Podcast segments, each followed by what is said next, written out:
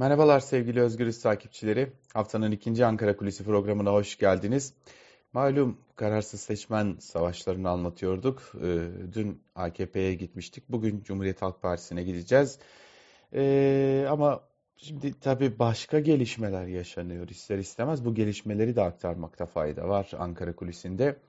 Öncelikle şununla başlayalım. Çok uzun bir dönem Cumhuriyet Halk Partisi içerisinde e, İmamoğlu Kılıçdaroğlu e, diye bir grubun, iki ayrı grubun oluştuğu e, CHP lideri Kemal Kılıçdaroğlu'nun Cumhurbaşkanlığı adaylığı karşısında İstanbul Büyükşehir Belediyesi Başkanı Ekrem İmamoğlu'nun da adaylığının konuşulduğu, İmamoğlu'nun bu konuda dayatmalarda bulunduğu CHP içerisinden bir grubun da bu konuyu desteklediği belirtiliyordu. E, hatta bir dönem Kılıçdaroğlu ve İmamoğlu'nun arasının açıldığına dair de bazı iddialar, tevatürler de ulaşmıştı. Hemen belirtelim ki artık Cumhuriyet Halk Partisi içerisinde en azından şu an için Türkiye'de siyaset için 24 saat çok uzun bir süre haliyle ama şu an için herhangi bir itiraz, herhangi bir karşı çıkış bulunmuyor. E, aksine İmamoğlu ile Kılıçdaroğlu arasında var olduğu belirtilen o buzların da eridiğine dair çok ciddi emareler var. Geçtiğimiz günlerde de aktarmıştık İstanbul'da meydana gelen sel felaketinde CHP Genel Merkezi İmamoğlu'nun arkasında durmuştu. Hatta Kılıçdaroğlu ve İmamoğlu'nun bir görüşme gerçekleştirdiği ve İmamoğlu'na e, CHP liderinin desteklerini sunduğu belirtilmişti. E, iddia o ki İmamoğlu da e, en azından şimdilik hoş son dönemde imajının yıprandığı da biliniyor. Özellikle Karadeniz gezisi sonrası. E, bu da biraz etkili olmuş olsa gerek. E, Kılıçdaroğlu'nun adaylığına desteğini sunduğu da biliniyor. Gelelim e, CHP'nin kararsız seçmenler konusuna. E, tabii CHP lideri Kemal Kılıçdaroğlu'nun helalleşme çağrısı, ani gelişen ziyaretleri ve en önemli noktalardan biri olan partinin 13. katında hazırlandığı ve uygulandığı belirtilen bazı buluşmalar, bazı ziyaretler vardı ve AKP'deki erime iddiasını da e, eklediğimizde ana muhalefet partisi iddiasını büyütmüş durumda iktidar iddiasıyla söylemlerini e, geliştirmeye devam ediyor. Şimdi Cumhuriyet Halk Partisi meclisin tatile girmesiyle birlikte e, Ankara'da milletvekili bulundurmayan partiler arasında yer alıyor. Çok düşük sayıda hani Ankara milletvekilleri Ankara'da bulunuyor ama bunun dışında kalan milletvekilleri e, kendi seçim bölgelerine farklı farklı illere hatta ilçelere kadar dağılmış durumdalar. E, burada çalışmalarını sürdürüyorlar. Bir yandan milletin sesi mitingleri devam ediyor.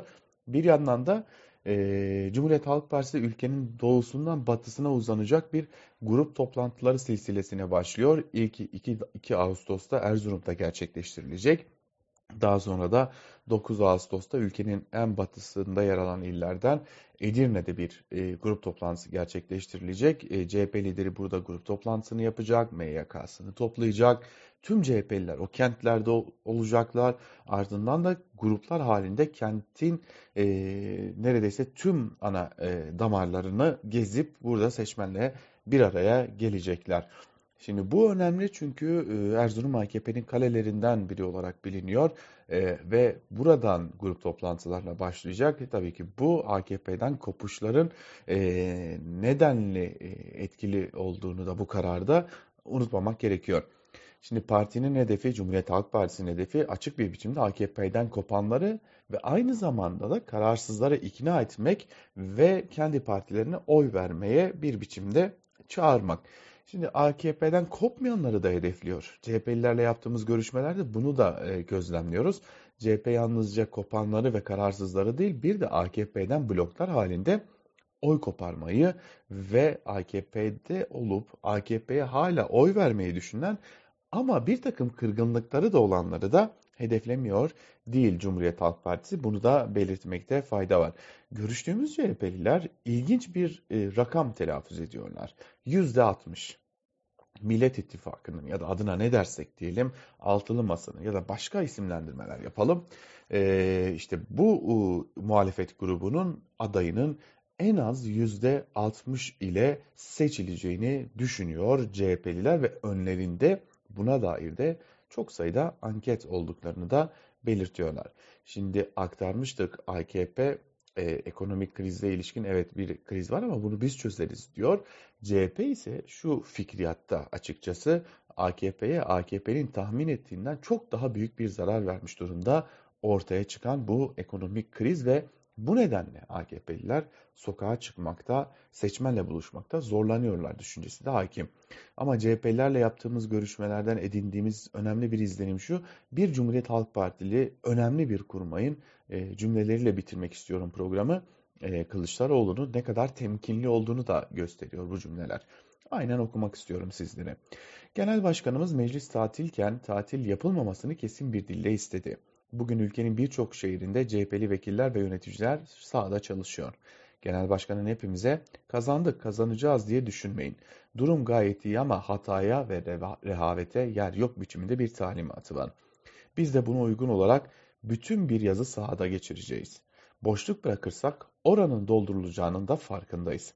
Önümüze gelen son ankete göre ittifakımızın adayı %60'a 60 oya yaklaşmış durumda.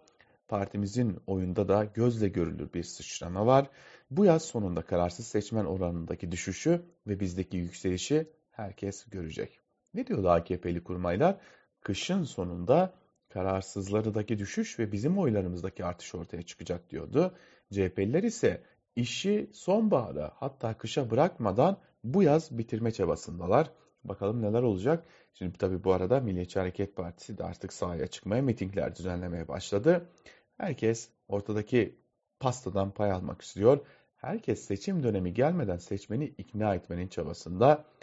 Ee, bizi hem sıcak bir yaz hem de artık resmi olarak seçim dönemine girişimizin ilanı bekliyor diyelim ve Ankara Kulisi'ni noktalayalım. Hoşçakalın.